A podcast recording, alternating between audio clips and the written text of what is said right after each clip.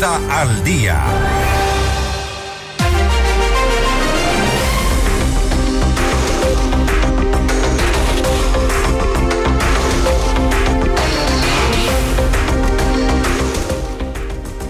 6 de la mañana, 48 minutos. De este momento hacemos contacto ya con la doctora Mariana Yepes, ex fiscal general del Estado, para hablar sobre la ley de extinción de dominio, si es o no efectiva contra el narco. También le plantearemos un tema que eh, parece urgente, las reformas al Código Orgánico Integral Penal. Se vienen esta semana y hay algunos temas sobre los cuales se ha generado una alerta que podría aprobarse dentro de estas reformas, cuál es la intención incluso de cierto grupo político. Le vamos a consultar con la doctora Mariana Yepes. Estamos en este momento en contacto. Doctora, muy buenos días. Fausto Yepes le saluda. Bienvenida. Gracias, buenos días y muchas gracias por la, por la invitación también.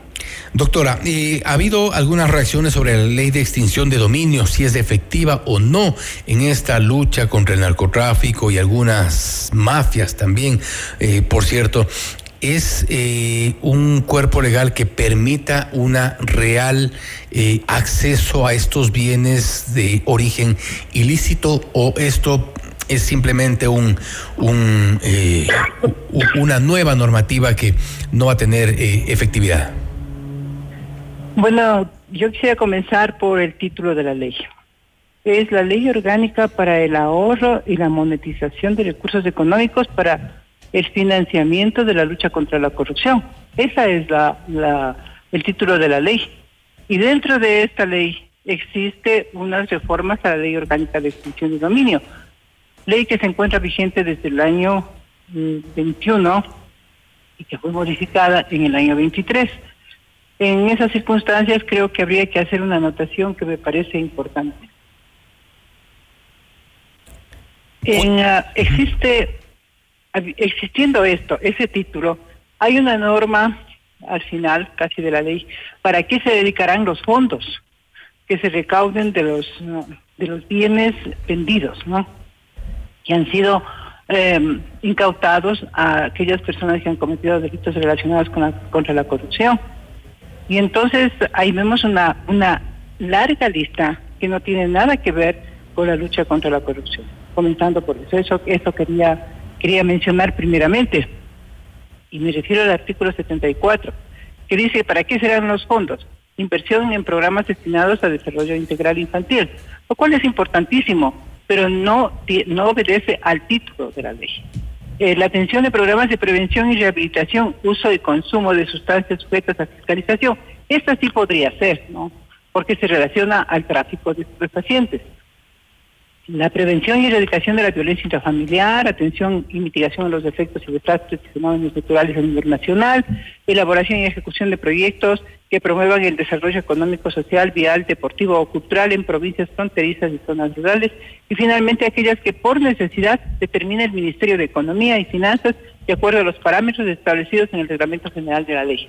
Entonces significaría esto, que debemos esperar el reglamento para ver si ese reglamento sí guarda relación con los fines establecidos en esta ley. Ese es uno de los puntos que quería tratar.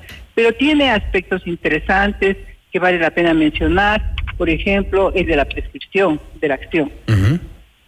Y bien es verdad que, que, ha habido una, que existe una, una decisión de la Corte Constitucional en la que se menciona que la imprescriptibilidad es contraria pues, a, los derechos fundamentales.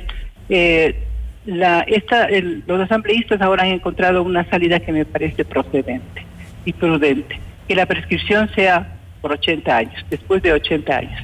Esto significaría que el Estado, el Estado, llámese Fiscalía o o los jueces relacionados con la corrupción, ellos tienen 80 años para perseguir este delito, lo cual sí me parece correcto. Entonces ese es un punto positivo.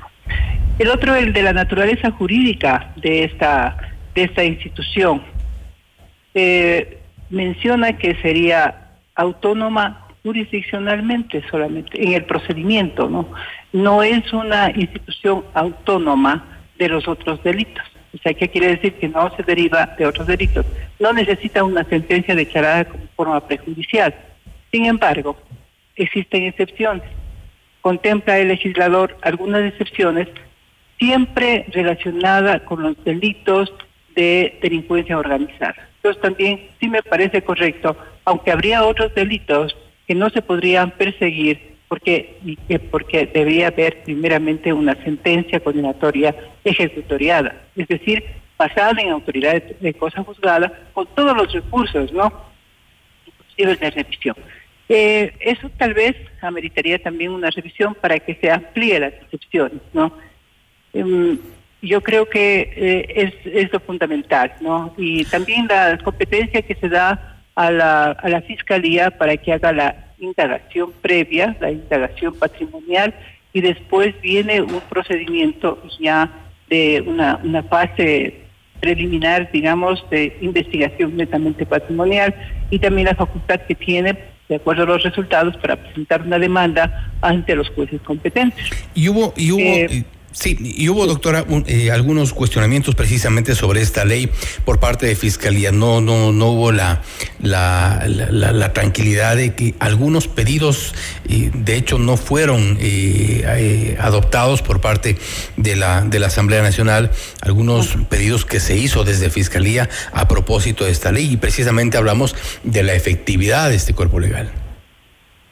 Yo creo que sí tendría efectividad si lo hacemos dentro de los plazos, ¿no? Dentro de los plazos establecidos en la ley, que considero que sí son adecuados. Eh, el momento que no, no hace falta sentencia ejecutoriada en los delitos graves que estoy mencionando, relacionados con la con la asociación vista con el crimen organizado, la palabra, ¿no?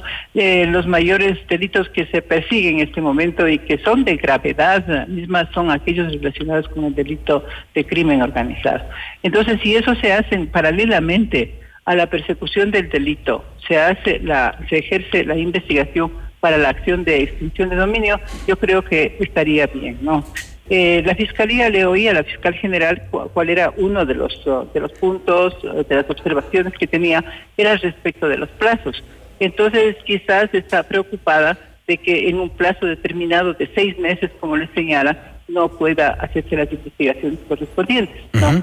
Pero eh, me parece que, que, bueno, eh, la Fiscalía consta con los equipos adecuados para la investigación, también la policía es un una institución de ayuda para las investigaciones y a lo mejor sí se podría, porque en el momento que ya existen elementos para iniciar un proceso y ya se puede hacer las investigaciones también, la investigación previa en los, ah, en los procesos penales, ya existen elementos que podrían muy bien eh, determinar que existen eh, bienes, ah, sea patrimoniales, sea monetarios, inmuebles, muebles, que podrían ah, ser objeto de, extinción de dominio. Sí, eh, doctora Yepes, eh, no quiero dejar, lamentablemente se nos acaba el tiempo, pero no quiero dejar de tratar este tema que creo que es importante. Han saltado varias, varias alertas a través de redes sociales, por ejemplo, de juristas que están poniendo una, una alarma sobre las reformas del Código Orgánico Integral Penal. Usted como ex fiscal me sabrá decir, cómo es un tema reciente, no obstante le voy a mencionar algunos de los cambios que se proponen y creo que es eh, eh, en torno a eso que se han generado estas alertas. Por ejemplo, en las reformas del Código Orgánico Integral Penal, imprescriptibles muchos delitos, eh, por un lado. Además, un tema que creo que es grave, sobre el cual más se ha cuestionado. Se levanta una reserva de las investigaciones cuando la Asamblea Nacional lo solicite y así tener acceso y control básicamente político de los temas judiciales. ¿Usted cree que es eh, lógico que eh, se levante esta reserva que existe sobre los procesos judiciales solo a pedido de la Asamblea Nacional? A mí me parece una clara intromisión de la política en la administración de justicia y más en un tema delicado como es la materia penal. Si está investigando, si se ha guardado la reserva de vida en todo ese tiempo, desde el año 2000 en que se instaló el sistema oral acusatorio, yo creo que esto es clarísimo, la, clarísima la pretensión que tienen los asambleístas de introducirse en un proceso penal, en la fase que todavía no está concretada para poder formular cargos, solamente las investigaciones en las cuales hay que guardar reserva. En todos los países hay reserva. Hay reserva para el éxito de las investigaciones, también para salvaguardar los derechos de los investigados. el buen nombre, la presunción de inocencia y sobre todo, como le decía, la eficiencia de la investigación. Pero hay otro tema que yo he visto en las redes y que ah, vi, ayer y que me pareció realmente alarmante, es la reforma al artículo 658 del Código. Sobre el recurso de revisión. Sobre el recurso de revisión. Eso sí debe llamarnos la atención y yo mencionaba que los colegios de abogados, la academia, la propia justicia, administración de justicia, sean jueces, sean fiscales, deberían... Eh, tomar cartas en el asunto y expresar la preocupación.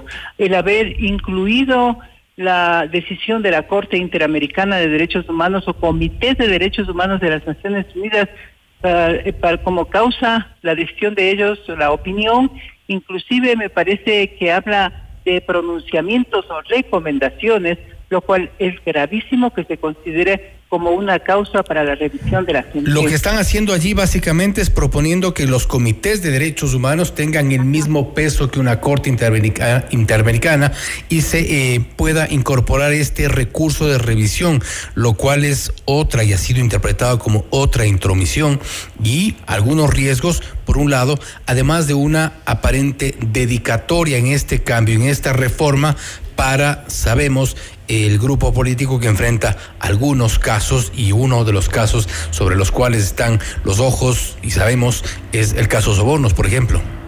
Claro que sí, pero no, yo, yo no entiendo que son los comités eh, internos de derechos humanos. ¿Es la Corte Interamericana de Derechos Humanos o comités de derechos humanos de las Naciones Unidas? Pero sus, sus decisiones, las recomendaciones, los pronunciamientos serán considerados como fundamento válido para la, para la revisión de las resoluciones. ¿Y a dónde voy con eso? Porque el, el sentido, el espíritu del recurso de revisión es el error de la justicia. Un error de la justicia que no tiene nada que ver con, con, los derechos fundamentales, con los derechos al debido proceso. Entonces se está alterando todo. Es lo que, lo que acabo de mencionar, o sea, la violación de las normas constitucionales, de las normas legales, o sea, lo que, lo que se dice el error de derecho, el error de derecho, eso es lo que em, eh, es el espíritu del recurso de casación, pero el recurso de, de revisión es el error de hecho que no tiene nada que ver con los derechos. Y es importante generar esta, esta, esta alerta, esta alarma, porque es un tema que se pretende ya incluir en esta semana eh, reformas del Código Orgánico Integral Penal que podrían tener dedicatoria y evidentemente una, una finalidad, un propósito direccionado a un sector. abrirse, un debate en ese sentido, ¿no? Porque se está alterando inclusive el, el espíritu del recurso de revisión, que no tiene nada que ver con el de casación, que se refiere a los a los errores de derecho, que podría ser esta, esta parte mencionada en el, en el recurso de casación y no en el revisión, porque la revisión es tan grave que altera la, la ejecutoria de una sentencia de última instancia por error del juez.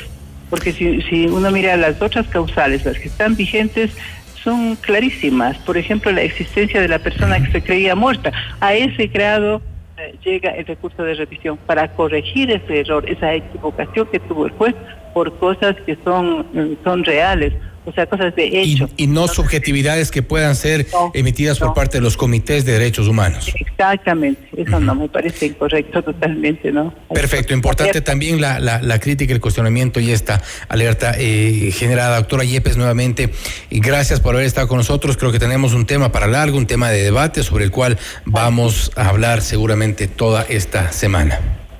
Muchas gracias. ¿no? Gracias a usted. Ha sido la doctora Mariana Yepes, ex fiscal general del Estado, hablando sobre la ley de extinción de dominio, además de las reformas al Código Orgánico Integral Penal. Un tema sobre el cual ha mostrado su preocupación. Este recurso de revisión, un nuevo numeral en el recurso de revisión que podría tener una dedicatoria y eso pues será sin duda motivo de debate.